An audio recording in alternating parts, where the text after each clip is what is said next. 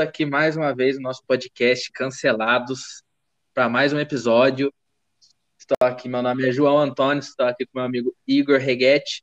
Vamos falar dessa vez sobre dois assuntos muito recorrentes durante as últimas semanas, que é a guerra, da, a guerra do Afeganistão, lá, a crise do Afeganistão e a crise econômica que tem sido muito veiculada no Brasil, principalmente depois de ontem, a reportagem do Fantástico, né, eu fazendo merchan para a Globo mais uma vez.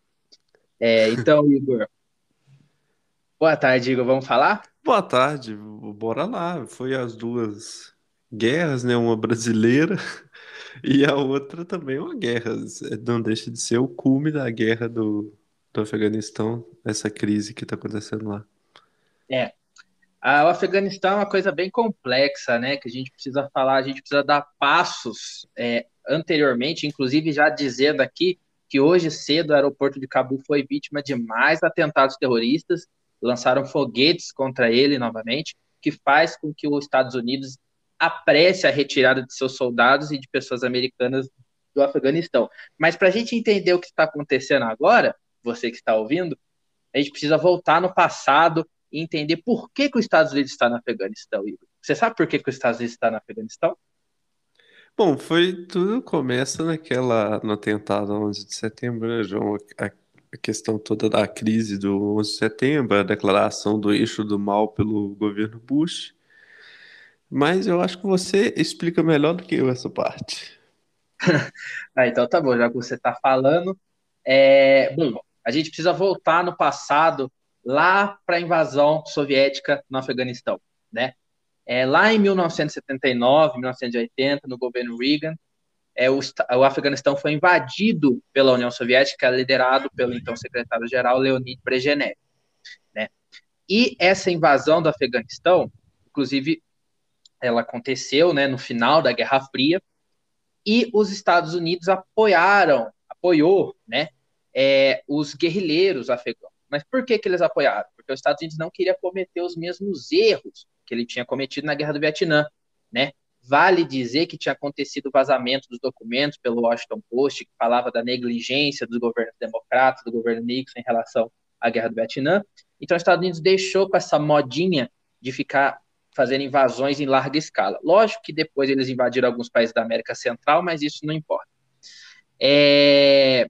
E os Estados Unidos faziam guerras por procuração. Então, o que, que os Estados Unidos fez? Chamou esses guerrilheiros afegãos que estavam combatendo os soviéticos na, no Afeganistão, financiou eles com armas, com dinheiro, ensinou eles a, a táticas de guerrilha, a usarem armas modernas, isso por meio da CIA, né? E eles venceram os soviéticos, o que fez, inclusive, Igor, que a União, foi um dos fatores que fez com que a União Soviética entrasse em colapso, foi a desastrosa invasão do Afeganistão. Passados alguns anos, a gente tem uma dessas guerrilhas, né, que foram financiadas pelos americanos, é, tomou poder no Afeganistão em 1996, que foi o Talibã. O Talibã ele tem uma visão radical da, do, do, da lei islâmica, mas mais do que uma visão religiosa, Igor, os talibãs eles têm uma visão de muito tradição no Afeganistão. Então eles acreditam que mulher não pode é, ter não pode ter acesso ao ensino, ele, inclusive, eles praticam castração em mulheres, porque eles acreditam que o ato sexual não pode trazer prazer, é apenas para conceber outra vida, né? Então, tudo isso acontecia com as mulheres. E eles tomaram poder e eles deixavam com que células terroristas usassem o território para fazer suas atividades, inclusive plantar ópio, né? Para poder fazer o tráfico de ópio que financiava essas essas células terroristas, inclusive a Al-Qaeda. E a Al-Qaeda essa que em 2001, como você citou, jogou os aviões nas Torres Gêmeas, que fez, né, com que os Estados Unidos iniciasse uma política externa de guerra ao terror, que é uma política externa totalmente fracassada, mas que a gente pode falar daqui a pouco sobre isso. Isso fez, como você também disse, que houvesse aquela criação daquele eixo do mal, a doutrina Bush, que era de guerra ao terror, de invadir e eles invadiram o Afeganistão com o apoio dos países da OTAN, né? França, Inglaterra, e invadiram o Iraque também, mas vamos nos até o Afeganistão. Eles invadiram o Afeganistão, afirmando que o governo talibã é, dava suporte à Al-Qaeda. Então, eles foram lá, derrubaram o governo dos talibãs, né? E colocaram um governo pró-ocidente lá, que foi o governo que foi instaurado em 2003 e que caiu semana passada, né? Então, é, o contexto histórico dessa crise que a gente está vendo hoje é esse, né? É, e uma guerra de 20 anos, basicamente quase que fracassada ao terror, como você disse. Com 20 anos, os Estados Unidos ocupa, conseguiu ocupar o. É, vamos dizer assim, derrubar o governo do Talibã, que durou de 96 a 2000 em poucos meses. Foi em próprio 2001, acho que em novembro, o Bush já anunciava que o Talibã tinha caído. E e, estava nesse governo. Fica 20 anos para o Talibã conseguir, em pouquíssimos meses, de novo retomar o, o, o poder. Eles, inclusive, alguns, alguns utilizam o termo guerra interminável, são as guerras intermináveis que os Estados Unidos acabou entrando. O, o que a gente precisa trazer para a ótica atual é a questão do seguinte: o Afeganistão se tinha claramente a questão de que ele iria de novo sucumbir ao Talibã. Isso era uma questão bem clara dentro de, da, da sociedade internacional a questão era quanto tempo que ia durar o governo civil Sim. do Talibã, que não durou, tipo, dias, né, sem a presença das tropas americanas. É uma coisa caótica a situação no Afeganistão. O, os, é. os, os, americanos por sua vez, já estavam tentando fazer retirada de tropas desde o Obama e caiu para o Biden. O Biden, inclusive, está colhendo esse fruto maldito aí, vamos dizer assim, que é cinco pontos de popularidade descendo, etc. Que é, infelizmente, ele não tem nem tanto a ver com isso, porque já era algo acordado, inclusive, com na época do Trump, com o Talibã, que ele não mais que o Talibã iria retomar mesmo, já era basicamente isso que aconteceu, e se retomasse, não iria dar, ou, ou, ou retomasse algumas cidades, né, que era o que estava acontecendo já, não iria. É, não iria deixar essas, essas células terroristas aí, tipo Al-Qaeda, é, ficarem ali, né? Eles não iriam dar abrigo a esse pessoal. Só que durou tipo semanas, semanas após a né? retirada do, do, da tropa americana e o Talibã já chega em Cabul sem resistência nenhuma. E, uhum. e, e aí é o que vem à memória ainda para os americanos, que é o que reflete essa queda de popularidade. Não é que os americanos queriam continuar com a guerra, eles não queriam, só que eles não gostam de derrota. E, uhum. e para eles é o seguinte: se lembra a queda de, de Saigon da, no Vietnã, igual você citou, o é, trauma, é o, né? É o trauma, é o pavor. E para eles chegou perto. Não foi a, a, queda de Saigon, porque aquilo lá foi muito pior, né? Foi um desespero total. É, você tem uma, uma, uma retirada dramática ali de Saigon, quando a guerra do Vietnã acaba, os Vietcongs invadem ali Saigon.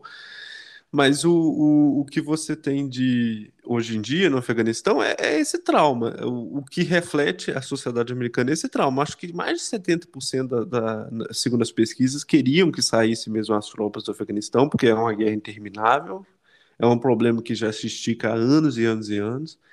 Mas a dramaticidade da questão é que, que não era, porque os Estados Unidos não gosta disso, né? Ele quer, o americano, o norte-americano não pode achar que tá perdendo, ele pode perder, mas sem achar que tá perdendo. Tem, Tem que, parecer assim. que tá ganhando mesmo perder. Exatamente. mas, mas entrando no mérito da retirada, é importante lembrar, e você citou uma coisa muito importante, a retirada das tropas americanas do Oriente Médio é uma plataforma de campanha que vem desde 2008 lá com o Obama. O Obama foi um dos únicos democratas, isso você pode ler na biografia do Obama, que foi contra a guerra ao terror desde seu início, né? A maioria dos democratas estavam no Senado, inclusive o Biden. Hillary Clinton, né? Inclusive Biden, o Biden era é, chefe de relações essa guerra. Exatamente. Inclusive o Biden, que era uma figurona, né? Antiga é. do Senado, aquela coisa toda. Todo mundo apoiou a guerra ao terror, né? Com certeza movido por um sentimento de assim, nacionalismo, né? Aquela humilhação toda que foi a, a 11 de setembro, uma tragédia, né? Pior que Pearl Harbor. É, e ele foi contra. E lá em 2008 ele venceu a eleição com a, o discurso de que retiraria tropas do Afeganistão. Lembrando que os Estados Unidos tinha passado por uma das suas piores recessões econômicas em 2008, né, o mundo, né, pior crise do capitalismo em 2008, e era uma guerra que custava trilhões, não é só trilhões em questão de manter tropas lá. Os Estados Unidos, os Estados Unidos ensinou o exército afegão táticas de guerra, vendeu armas. Ensinou no quem, né? Ensinou areia, porque que o Afeganistão é. não tinha exército, a gente viu agora. Exatamente. Eles montaram o exército do Afeganistão, né? E o que acontece? O Obama, inclusive, esse é um dos motivos, olha a análise, esse é um dos motivos que a gente pode considerar de a gente ter um Trump oito anos depois. Porque muitas das promessas que o Obama fez em 2008 ele não cumpriu. Inclusive, ele mandou mais tropas para o Afeganistão. Então, ele não cumpriu essa, essa promessa dele. E... Inclusive, ele admite que não ia Exatamente. fazer retirada porque o Afeganistão não, não conseguiria manter o Talibã. Não tinha como, né? Não tinha realmente. E é, o que acontece? Vem o Trump, e o Trump mantém essa. E o Trump, ele, ele cresce esse sentimento no americano de que a gente tem que parar de ser polícia do mundo e focar aqui dentro.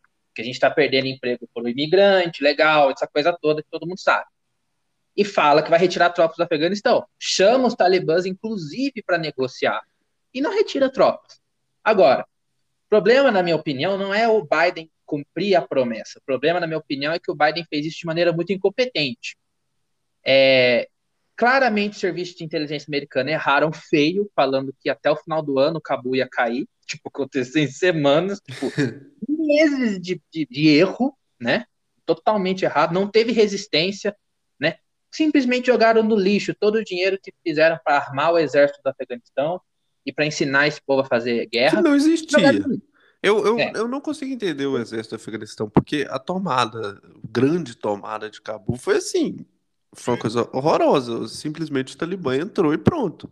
Você vê os é. relatos das pessoas, é tipo assim, eu tava indo na minha padaria e de repente veio o cara do Talibã entrando na cidade. Tipo, não teve resistência alguma, então não existia exército, não existia. Se existia, já tinha ido embora. Pegaram, né?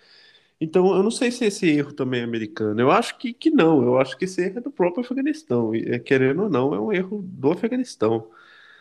Se hoje tem uma sensação triste, de raiva do Talibã ser esse regime deplorável que, que, que acaba com, a, com, o direito das, com o direito feminino, etc.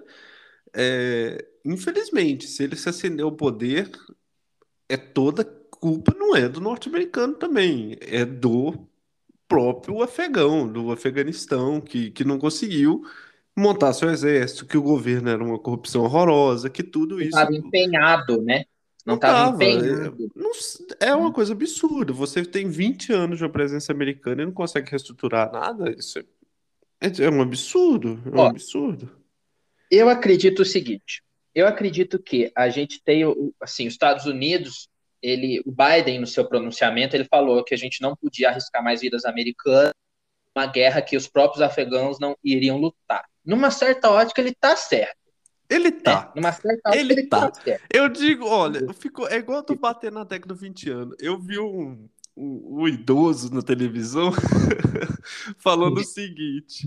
É, eu esqueci o nome dele agora, se não citava. Falando o seguinte: ah, se, a, se o, o Talibã não tá deixando a minha filha ir no colégio, eu, eu que tenho que fazer alguma coisa. Não é os Estados Unidos que tem que fazer alguma coisa. É, é, é uma coisa triste, mas faz sentido. Se a minha mulher não pode ir na rua, eu tenho que tomar uma atitude.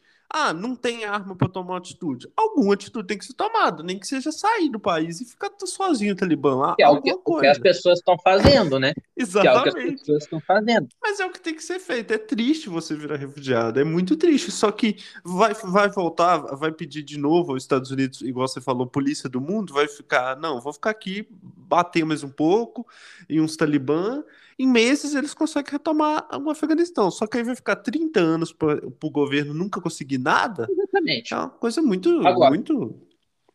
É, o que eu acho que é o seguinte: os Estados Unidos, ele, ele, agora o que acontece? O processo de retirada foi uma coisa muito flopada, né? foi uma coisa fracassada.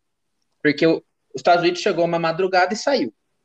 Aconteceu isso. Abandonaram base militar, a maior base militar do Oriente Médio que era basicamente uma cidade dentro da base militar, foi abandonada pelos americanos, deixaram estruturas todas para trás e não entraram em contato com seus aliados em relação a isso. Então, quer dizer, Por que, que é preocupante? Porque, assim, o fato de você tirar a tropa do Afeganistão é uma coisa que o americano quer. A gente não quer que o nosso filho vá para o Afeganistão para morrer numa guerra Lógico. perdida. Com certeza. Isso é uma coisa que o americano quer.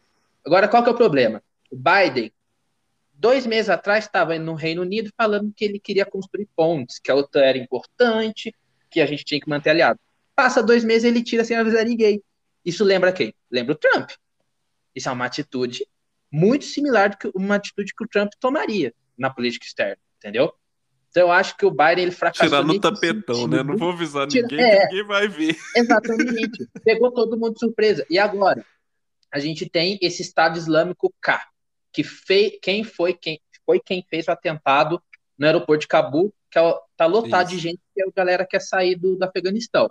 E hoje fizeram atentado de novo. Aí o que acontece? Aí agora o Biden tá falando, vamos caçar todo mundo, beleza, mas então, se- será que se não fosse uma coisa mais ordenada, uma coisa avisada antes, a gente não teria evitado toda essa tragédia humanitária? Entendeu? Eu acho Tá que vai caçar. Eu acho que agora Já vai caçou, ser o. Então, caçou, já caçou. matou. Mas, mas eu acho que agora a guerra vai ser o seguinte: eu acho que principalmente o Biden, pelo menos eu penso, eu acho que ele vai falar o seguinte: ó, eu, eu caí cinco pontos com o Afeganistão, agora eu vou rolar a cabeça do, do Easy Sky e pronto. Então, É. Pra tentar crescer na minha. Ter um, um Inclusive, bode talvez até né? com, com a ajuda do Talibã. Não a ajuda direta, mas o Talibã permitiu, porque, tipo, o Talibã. Eles são inimigos. São inimigos do, do, do, do, do Estado Islâmico CAI, que é uma variante do, do, do Estado Islâmico. Variante Delta, para você que está ouvindo, variante Delta. Do do Estado Estado Islâmico. É, é a pior variante, talvez, do Estado Islâmico. Mas, mas, é, mas é isso. Eu, eu acho que ele, ele é um, ele é um, um, velho que sabe de, de política externa. Ele foi presidente da Comissão de Relações Exteriores, ele foi a Cátia Abreu. Ele, foi, ele apoiou a invasão na Bósnia, da OTAN na Bósnia. Pois é, Como ele errou da nisso aí também. Mas...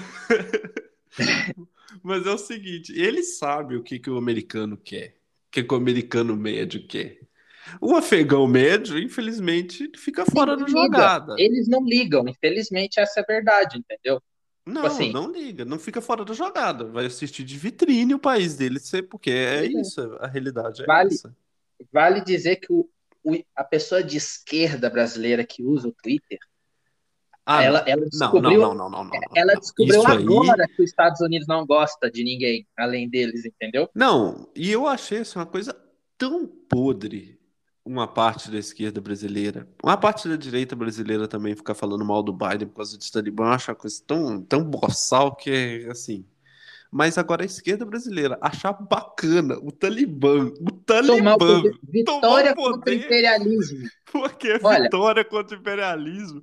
Lembrando que quem invadiu em 79 foi a União Soviética. Aí Exatamente. eles foram e começaram assim: olha como era. Eu vi um vídeo no TikTok assim: olha como era o, o Afeganistão antes dos americanos. Aí as moças com mini saia e tal. O que é uma mentira. Isso antes de 79, aí o Afeganistão era assim. Depois de 79 é a queda do, do Afeganistão. Assim, só Exatamente. ladeira abaixo Iniciada pelos soviéticos. iniciada por soviéticos. Então, tipo, gente, é, primeiro, o que, que é isso? Você vai apoiar, você vai falar que o, que o Talibã tá, é bom porque cai o, o imperialista que os Estados Unidos. É uma coisa assim, horrorosa, horrorosa, horrorosa. Vai lá e pergunta pro Afeganistão, pro O afegão que, que ele lá, acha do Talibã? o que, que ele acha. Ele preferia que ficasse o Baidão lá e pronto, era muito melhor pra ele.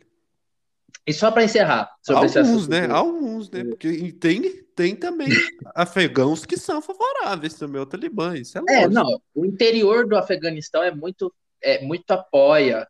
Não, inclusive a relação com o. Paquistão ali tem toda uma região. apoia o Talibã, inclusive. Isso, e tem toda uma região que o Afeganistão é igual ao Paquistão. É uma coisa incrível. É uma sociedade completamente assim, para a visão ocidental nossa de ah, tem que chegar e ser X, Y, Z.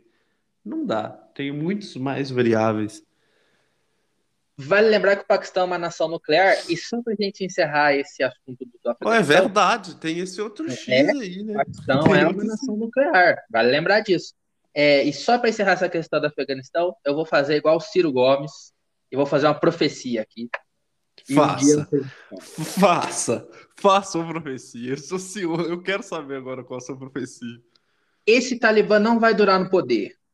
Não vai durar muito tempo no poder. O que, que vai acontecer vai ser o seguinte: um governo apoiado por russos e chineses vai assumir o controle do Afeganistão ainda. Vale é. lembrar que o Afeganistão ele é estratégico, ele está na fronteira com a China. Sim. Muito importante lembrar isso. Segundo, vale lembrar que Afeganistão, é, perdão, que China e Rússia falaram que só apoiariam o Talibã se eles moderassem o discurso. Que não tá Vamos fingir que a Rússia é moderada. É. Agora pensa comigo. Você tem um país que é um vácuo de poder, certo? Com, Você é... que está na zona de influência russa e chinesa é doida para ter influência dentro do Oriente Médio, inclusive por isso que eles sustentam regimes igual do Assad na Síria. Na Síria. Você acha que não vai haver uma tentativa de Com certeza. influência do Afeganistão por parte dos chineses e dos russos? Tá aqui minha profecia, hein? Tá Não, aqui a minha profecia. Eu gostei da sua profecia, eu estaria anotando ela para se acontecer a gente lembrar da, da, sua profecia. Só que vai lembrar, a China, igual você disse, a Rússia chegaram a pensar em apoiar o governo do Talibã, desse Talibã, do hum. Talibã light, mas ele não, não parece estar muito light, então vamos ver o que vai acontecer. Né? Vai, vai ser uma coisa que não vai ser agora, vai demorar um pouco, eu acho, na minha visão, eu acho que vai, vamos ter alguns meses aí, algumas semanas de dessa continuidade. Acho que até amanhã que os Estados Unidos iria retirar as tropas, né? Tá encerrando o prazo, tá encerrando o prazo. Tá eles estão correndo porque eles estão com medo de. O Biden quer tirar todo mundo porque quanto mais ficar tempo lá e ter risco de explodir bomba americana, é mais cinco pontos caindo. Então tem que Completamente. A não ser que ele tá com a bomba lá, exploda é. todo mundo de uma vez. Aí, aí, vamos ter que aguardar os próximos capítulos Sim. e está gravada aqui minha profecia. Está gravada a sua profecia. Ou talvez daqui a um ano vocês me cobrem. Não Mas... esqueceremos a sua profecia. Agora vamos falar sobre a guerra que nós estamos travando aqui dentro do Brasil, que é a guerra contra o preço, Igor. Pelo amor de Deus, tá, tá tudo tá Gostei da colocação, guerra contra o preço. Gostei. Eu, eu, eu, tava, eu, eu, eu, brinquei com, com meu pai ontem o seguinte: eu falei o seguinte, cadê o Sarney quando a gente precisa dele, né? Verdade? Pra tabelar, né? pra tabelar isso aí. Cadê o Sarney? Tirando a, a brincadeira, tem, tem um ponto que é o seguinte: a gente a gente está tendo aí uma alta que está sendo sentida por todos os brasileiros e brasileiras, né, como diria o Lula, está sendo sentida uma inflação alta mesmo. Aí agora a gente está tendo a crise hídrica, que vai causar uma energia mais alta, que pá, repassa também para todo lado. A gente tem a questão da primordial, o pilar dessa, dessa inflação alta, que está sendo o dólar, que está uhum. causando, por causa da política de preço da Petrobras, também uma gasolina mais cara, que também ajuda na inflação ficar mais cara. Então tá toda uma cadeia que está somente dizendo assim, a inflação está aumentando. A gente teve hoje o dado da Fundação Getúlio Vargas, que, que é ela que calcula o IGPM, que é o que corrige o, o aluguel, mas também é um, é um termômetro para ver a inflação, é o IGPM, que é o índice de, de preço também, só que calculado pela Fundação Getúlio Vargas ele marcou 31% no acumulado de 12 meses. Isso é uma coisa horrorosa. É de, de você sair correndo e bater a cabeça na parede, talvez. O, IPCA, que é sempre está geralmente abaixo do IGPM normalmente, está marcando que é um 9% no acumulado de 12 meses já é uma inflação muito alta. E o pior, que eu acho que é o pior, que ontem, inclusive, eu, estava vendo, Faria Loser, o Faria Loser, ele, ele, ele, se nega, ele se nega à realidade. Então ele fala, não, tá tendo inflação alta para todo lado, no mundo todo. Então, tipo, mas o Brasil já estava com um processo inflacionário há um tempo. E aí vem essa é mais ainda, e dessa vez mais agressiva, e atacando, e que, que sobra principalmente para as camadas mais fortes da população. A cesta básica saltou, virou metade do orçamento de uma família hoje, ou seja, insustentável, as pessoas estão sobrevivendo. Diz, eh, gasolina não tem nem o que dizer. Isso tudo é pior ainda se a gente soma que o Ministério da Economia fala assim: não, não é comigo, vamos deixar isso aí. Vai falar com o Banco Central. Não, isso aí foi uma coisa horrorosa. Eu, eu ia falar isso. Que o, que o Ministério, você que está ouvindo, a TV Globo, eu faço mexer para Globo toda hora aqui no nosso Não, podcast. toda é, hora, toda hora. É, falar com o Boninho, essa coisa toda. É, a Vênus a TV Globo, merece. a, falando desse panorama todo que a gente está desenhando com relatos de pessoas que estão vivendo isso na pele. É, todo mundo tá. Exatamente. E não, não todo mundo. O 1% mais rico está rindo. O acionista ah, da Petrobras está adorando. O Paulo Guedes mas... não está, né? Ele está em outro planeta. É, e perguntaram para o Ministério da Economia qual que seria o posicionamento deles em relação a tudo que foi mostrado na matéria. O e-mail que o Ministério da Economia falou, inclusive, acho que a assessoria de imprensa do Ministério da Economia tem que ser trocada, porque assim é um nível de mediocridade assim. Se bem que reflete Mas o, ministro, o trabalho do ministro, né? Exatamente, exatamente. Não, e o ministro em si, o, o Paulo Guedes é medíocre. Exatamente. O trabalho é medíocre, seguinte, mas ele é medíocre em si também. A resposta medíocre que, ele, que eles deram. Sobre a, a, a inflação, né? Fale com o Banco Central. Cara, que que não é isso? Não dá, não dá. É uma questão que não dá. Você imagina isso em outro país normal? Você chega pro secretário do Tesouro americano e a inflação? Ah, vai falar com o Fed. Fed. Vai falar é. com é tipo chega assim... no Macron, chega no Macron pergunta, e a alta inflação? Vai falar com, com o Banco Central Europeu? Não, não é uma coisa assim. É só é o Brasil sendo o Brasil, porque não tem condição. É, e, e, e, tá todo mundo sentindo, você imagina. Não tá, tá, tá empírico, né? Tá, tá empírico. É, é uma inflação empírica. Você tá indo no, no mercadinho da esquina e, e, semana a semana você tá assim. O preço tá galopando. E, ninguém faz nada, a gente sabe que tem toda uma questão, que também há uma série de fatores de ter, ter tido a questão do auxílio emergencial, etc. Mas isso já acabou. Então eu não estou conseguindo mais, na minha cabeça, pensar que a culpa era disso. Para mim, está muito claro o seguinte: a gente tem um problema, o dólar que está lá nas alturas, e o Ministério da, Faz... da, da Economia, que também tinha que trocar o nome para Fazenda de novo, né? Né? né? Quem ganhar em 2022 deveria trocar isso de novo, porque. Alô, Ciro! alô, alô! Porque, porque é uma coisa ridícula. Não adianta mudar o nome do, do ministério se ele não vai fazer nada. O Paulo Guedes Exatamente. não está fazendo nada. É... é... nada. Ele decidiu não. Ele decidiu por uma questão de economia política. Politicamente, eles decidiram que seria melhor para ele, para o governo, deixar o dólar do jeito que está e não tentar fazer ele, ele abaixar. Essa foi a decisão. Isso está claro. Essa Exatamente. foi a decisão. Só que está sendo a decisão que está causando uma inflação. Quem está pagando é a gente. E, tá, e quem está pagando quem tá no fim, é exatamente, que, que, é inclusive que todo mundo chama de imposto assim, né? Então, a inflação é isso, ela está corroendo. Você imagina, uma cesta básica, segundo os dados, está 600 reais, o salário mínimo 1.100, o que, que é isso? Mas, é. Como é que a pessoa paga um aluguel numa renda dessa? Não tem como. Então, então que, que a gente vai fazer?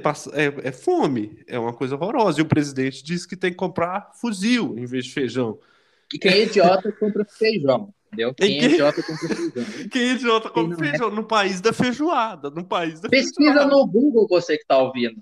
Porque isso é real, ninguém está inventando nada aqui, que ele falou isso no cercadinho. E vale dizer o seguinte: a gente precisa desmistificar algumas coisas aqui.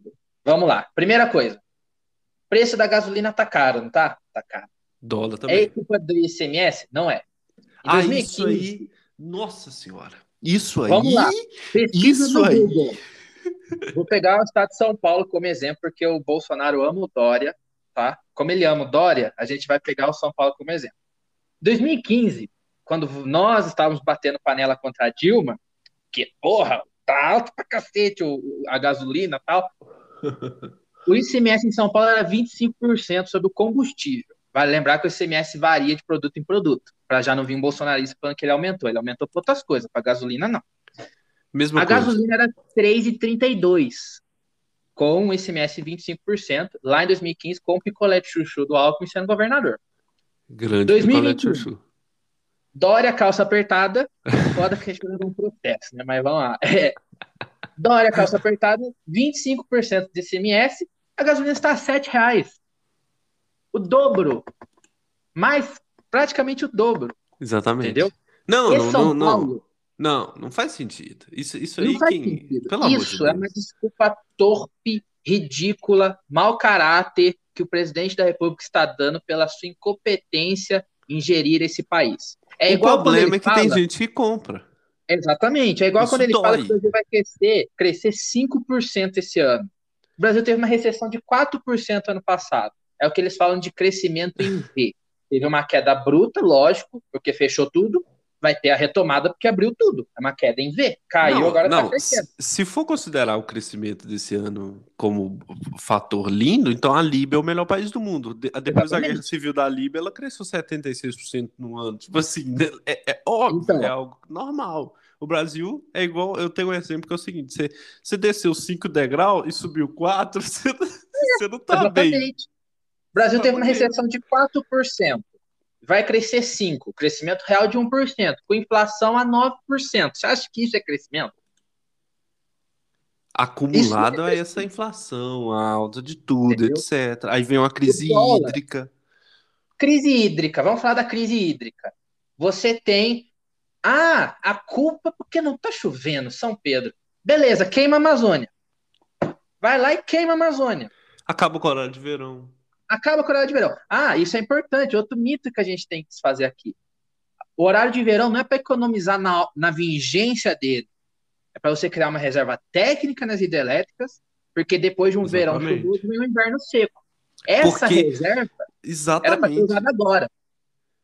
Porque Não tem. todo ano se tem o inverno. Todo mundo sabe que o inverno no Brasil é o quê? Se você é um estudante de geografia de, de 12 anos, você sabe que o inverno é seco e o verão é úmido. Chove no verão, seco no inverno. Ou seja, a gente vai esperar São Pedro, então tem que realmente. Ainda bem que é o governo evangélico do, do Bolsonaro. Vamos rezar. Vamos rezar muito forte para. Entendeu? Pra... O André Mendonça, quando ele for ministro do Supremo Tribunal Federal, ele, ele vai pedir a palavra, Igor, toda vez. Data início, venda, vai ele, ele- Aí ele vai rezar para chover. É, pois é. O Brasil não tem política para absolutamente nada. Qual que é a, a, a política para a gente conter a crise hídrica? É importar energia da Argentina e do Uruguai, que está sendo cogitado, que vai aumentar mais ainda o preço do. A bandeira já está 10 conto. Né? Não, essa, essa bandeira já, já.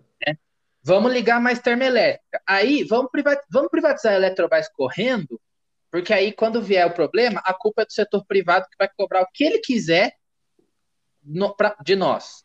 Então, assim, é um governo que age sob boçalidade em cima de boçalidade. Não, e o dólar está alto.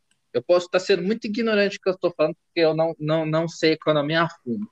Mas o dólar está alto também por causa da instabilidade política que estamos no Brasil. Porque Não, as condições de mercado, de tipo assim, o Biden, a gente falou do Biden no começo do podcast, tá jogando trilhões de dólares na, na economia americana, tem dólar pra cacete na economia americana sendo, sendo circulado, né? Não, E- e, Qual, qual, é a desculpa, entendeu?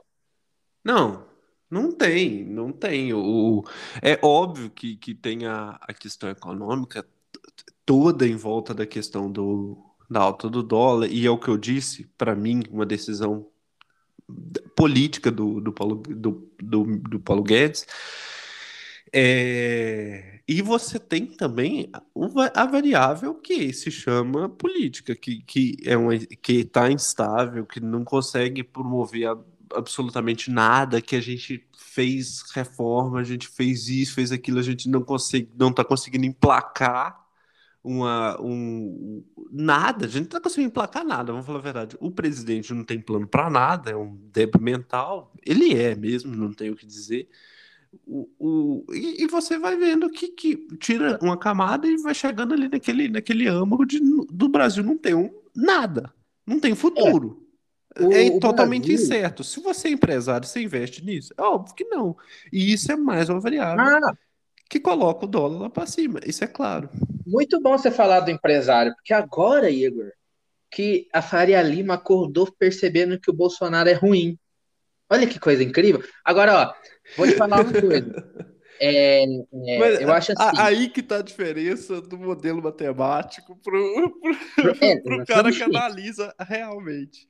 Exatamente. Porque se ele analisa realmente, você sabia que ele era uma coisa horrorosa há dois anos atrás, porque você sabe que um, um, uma pessoa com quatro neurônios não vai conseguir governar um país. Não fecha a conta mesmo sendo Faria loser, você não consegue, você não consegue ter essa conta fechando, porque o Brasil é um país complexo, não é, não se resume a uma tabela do Excel da XP, sabe? Não resume. Exatamente, aqui. exatamente. Agora veja, é, vamos fazer a reflexão que precisa ser feita.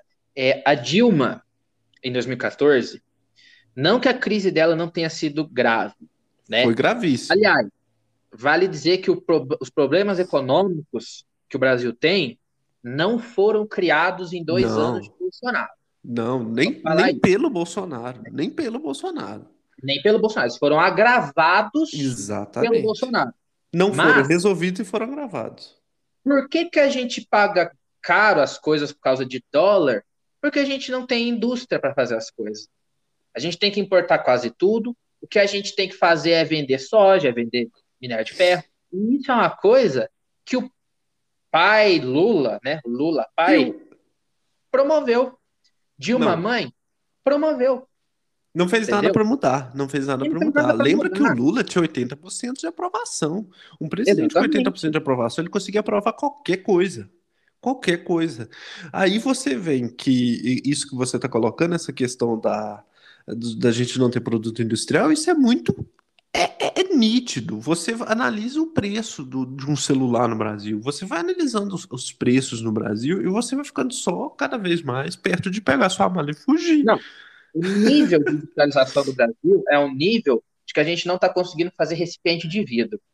Você não, que gosta de beber. Penicilina, a gente, que é o negócio mais retardado da, da, da, da, da medicina, a gente não produz. Tipo assim. É, você que gosta de beber, vai no supermercado compra uma jurupinga. Garrafa de plástico. Sempre foi garrafa de, garrafa de plástico. Agora veja, é tudo aquilo que a, que, que a Dilma fez, aquela recepção, aquele roubo que o PT promoveu no, no, no, Estado brasileiro, tudo isso a gente sabe, tudo isso precisa ser dito. É, é, todo mundo bateu panela para pedir a queda da Dilma. Todo mundo.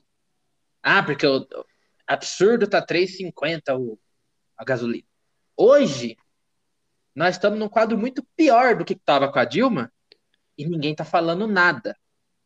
Entendeu? Agora que acendeu o alerta de muita gente, depois da situação tá feia de ter gente que não está conseguindo comprar carne, de ter gente que está indo comprar osso, tem gente que está indo comprar é. gordura para fazer sopa porque não tem como é. comprar mistura. Agora que as pessoas estão acordando.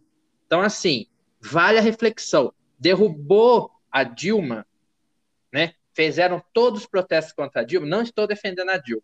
Até porque, como eu disse, os problemas que o Brasil tem hoje. Se o Brasil tem um nível de industrialização atual comparáveis a patamares de 1937, não foi dois anos de Bolsonaro que fez isso. Não. Né? Com certeza não. Vale é, reflexão.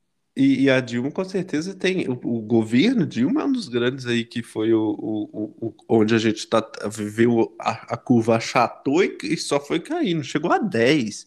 Você tem ideia? Tipo, quando eu vejo, eu, eu me sinto mal, eu me, eu, eu, eu, me sinto, sabe, não, não, não, eu me sinto um lixo. eu me sinto um lixo. Quando eu, quando eu vejo aquela propaganda da Globo do Agropop, eu me sinto um lixo. Aquilo lá é uma coisa assim, é o cúmulo do, da questão. Aquilo lá é pré-Adam Smith. Vamos falar de liberalismo, então. Vamos, Vamos falar exatamente. Que eles gostam. Que eles gostam. Entendeu? Pois é, que se você leu aquilo, o inquérito e a, sobre, e a causa das riquezas das nações, né?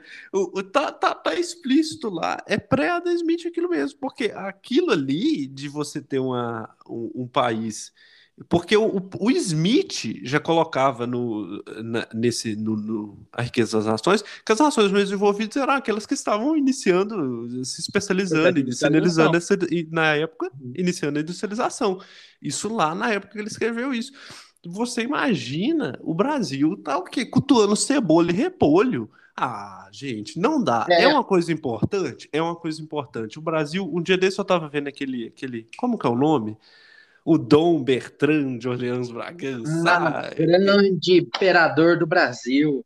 É, o, o Bertrandzinho de Orleans Bragança, que não é dom nem aqui nem em lugar nenhum, porque nós não somos monarquia, ele, ele tava vendo assim: ah, o Brasil é um país importante, ele alimenta um quarto do mundo. Alimenta, mas o Afeganistão, com aquela guerra horrorosa, também consegue alimentar um pedacinho do mundo ali. Então, então tipo, é, eu citei o Afeganistão, mas, tipo, é uma coisa que qualquer, que vários países conseguem. Olha a África. A, África, África, atualmente, ela está Exato. sendo, ela está sendo financiada pela China. Os chineses estão ensinando os africanos a plantar soja. E vai produzir. é o clima igual. Produzir. Por quê? Isso aí é uma, uma coisa importante, né? A gente está alongando aqui o debate, mas é porque é, isso é, é. importante. A gente o... foi para outro caminho, mas é importante. É, é, o que acontece? O Brasil, por que, que a gente fala que é pré-Adam Smith isso? Porque antes do Adam Smith tinha os fisiocratas. Os fisiocratas falavam que toda a riqueza provém da terra. Né? Sim. Então, a cultura, pá. Beleza. Exatamente. Isso numa, numa sociedade pré-industrial, ótimo. O Brasil deixou de investir na sua indústria nacional, né, para priorizar venda de minério de ferro, para priorizar venda de soja. De commodity. Isso, de commodity. Isso, quando, quando, quando você está vendendo para o mundo, é ótimo. Só que o que acontece? Primeiro, se a gente é o celeiro do mundo, o vendedor tem que parar de cuspir na cara do cliente, porque o governo Bolsonaro vai lá e gosta na cara da China, toda vez. Inclusive, os chineses estão ensinando os africanos. O vendedor tem que parar de cuspir na cara do cliente. Essa frase serve para coach também de negócio. Não, não, não cuspam na cara dos seus clientes.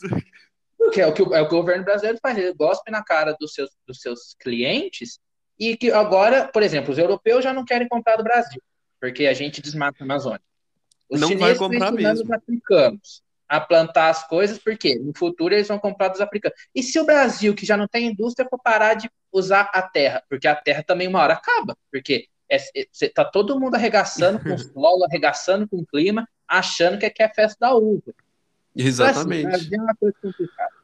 Não, é, é completamente. O, o, esse, essa questão é totalmente. Eu, eu, me sinto um cadáver quando eu vejo aquilo, porque é difícil você hoje colocar por causa da propaganda lulopetista, que foi uma propaganda do, do PT, de que o Brasil é um país de commodity, tem que vender petróleo, tem que celeiro vender chapa de aço, celeiro do mundo, isso que a gente gosta, não sei o quê, vender banana.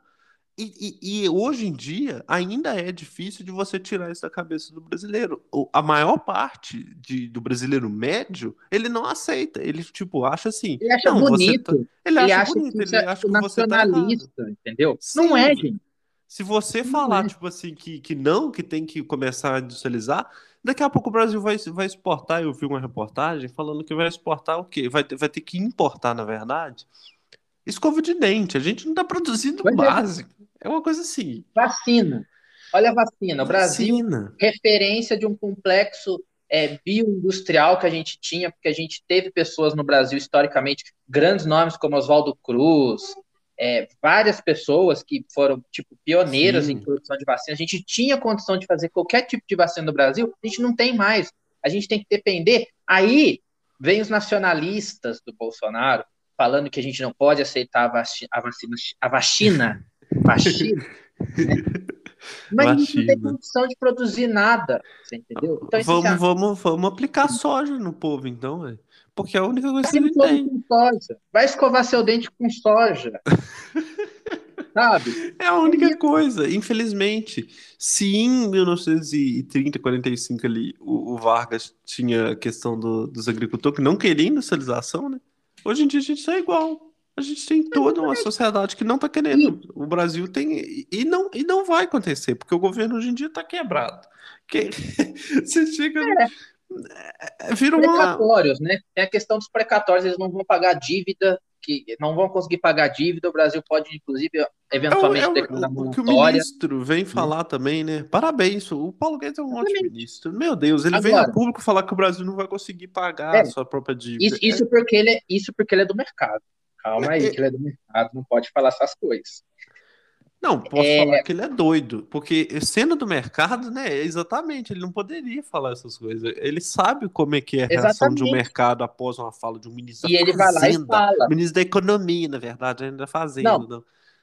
Igual quando ele fala, por exemplo, é, se o dólar chegar a 5 reais é porque a gente fez muita besteira. Ele fez, né? Cara, ele Ah. fez, a- ele chutou o pau da barraca. Pô. meu, Não, e as declarações dele tá vindo à tona agora, né? Toda hora tá sendo Exatamente. relembrada. A Record É. relembrou, eu tô achando uma coisa eu acho? engraçada. é, só para a gente amarrar isso e encerrar, Isso. né? É, é, o que, que eu acho? Primeiramente, é, só para encerrar a questão da gente tá no- da gente priorizar o latifúndio, é, isso foi promovido por um governo de esquerda popular, né? Vamos dizer isso. Então, se, se você hoje, na sua militância do seu Twitter, reclama do latifúndio, reclama do agrotóxico, que todos os seus méritos reclamar, porque o Bolsonaro é o presidente da boiada, lembre-se que Aham. quem produziu essa boiada, quem produziu esse agrotóxico foi no governo do PT. Quem abasteceu esse latifúndio Quem abasteceu, quem jogou bilhões de reais no agronegócio por meio de linhas de crédito, Totalmente. Priorizou é- completamente. Exatamente. Quem não investiu um centavo em indústria, mas investiu em, em lavoura, foi PT. Quem não ligava para que a nossa fronteira agrícola aumentasse cada vez mais e entrasse dentro da Amazônia, foi o PT. Então lembre-se que antes de dois anos de Bolsonaro e um ano e meio de Temer, tivemos 14 anos de PT. Agora, é, o que, que a gente precisa lembrar também? Se você for olhar o BRICS, o Brasil é o único país do BRICS que não tem projeto algum para enfrentar a crise pós-Covid. Você tem, a gente virou o primo pobre do BRICS.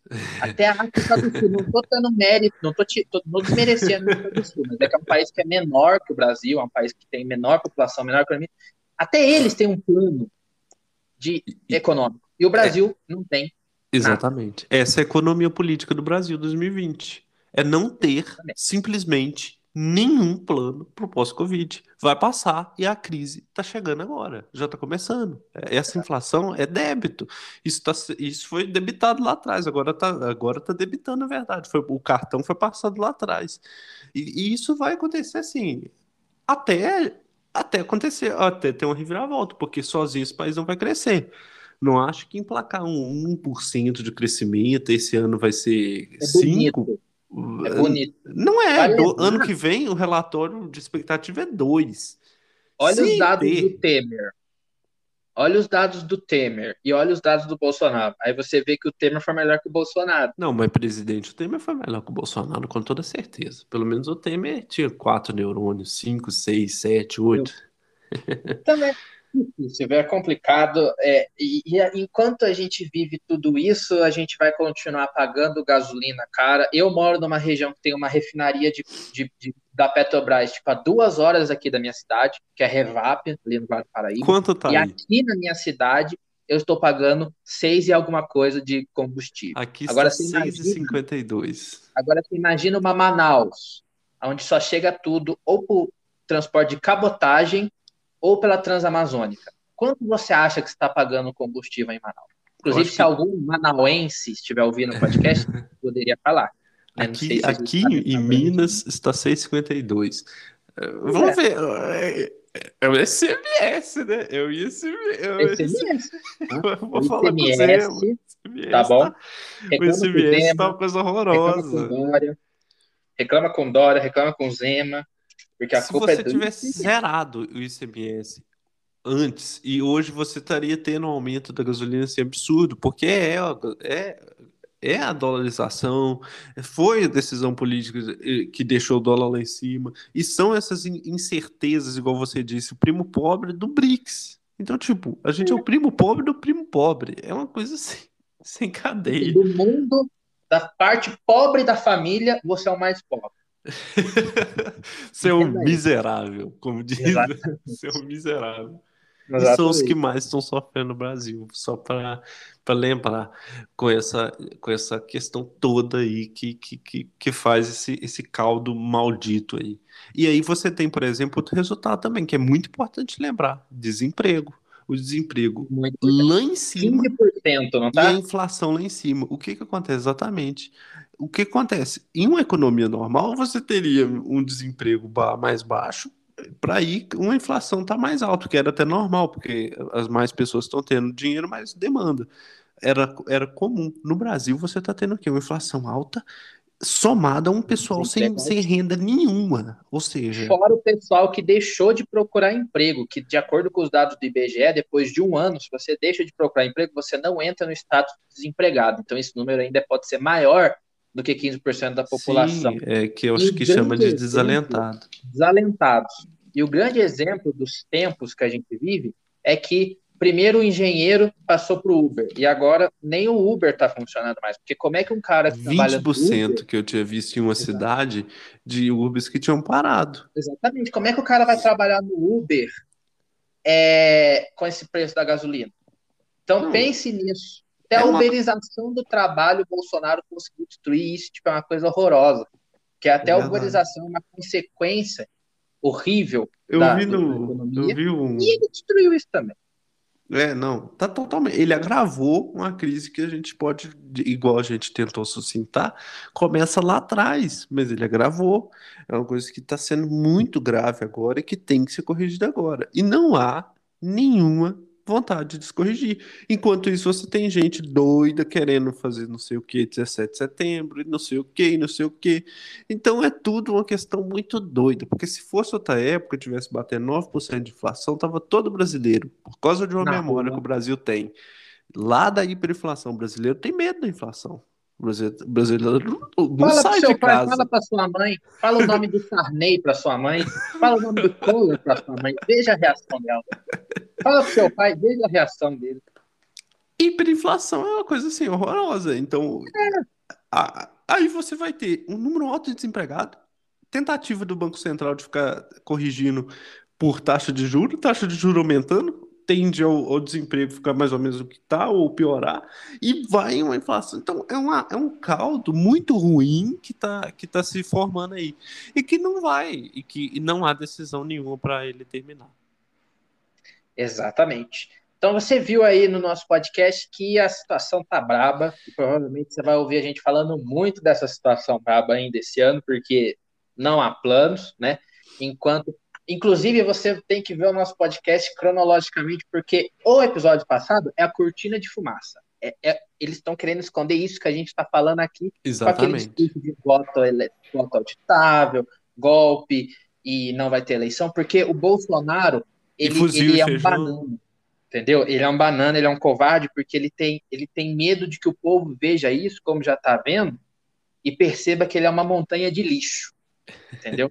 e agora esse podcast que a gente está falando aqui é isso que eles estão tentando esconder com toda essa vagabundagem que está sendo feita, esses discursos de golpe, esse discurso de votos, esse discurso de barulho Sérgio Reis. Puta, de, de, Sérgio Reis. Pô, Sérgio Reis invadir o Supremo, quebrar tudo. Pelo você não tem nem idade Você imagina essa cena? Olha que golpe de Estado hum. horroroso.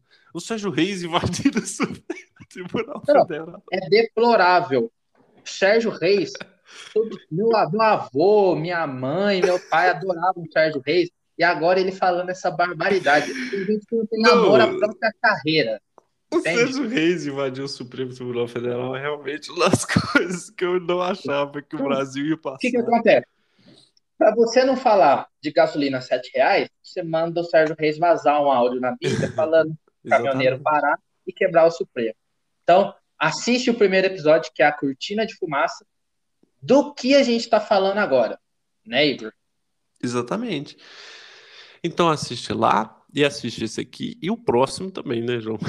Tem que assistir todos, que é a gente vai, vai ficar batelando aqui a cabeça. O próximo a tempo. gente vai colocar claro para vocês como o Bolsonaro é covarde e como ele não vai conseguir dar um golpe no Brasil, porque apesar dele ser fraco, a nossa Constituição é forte.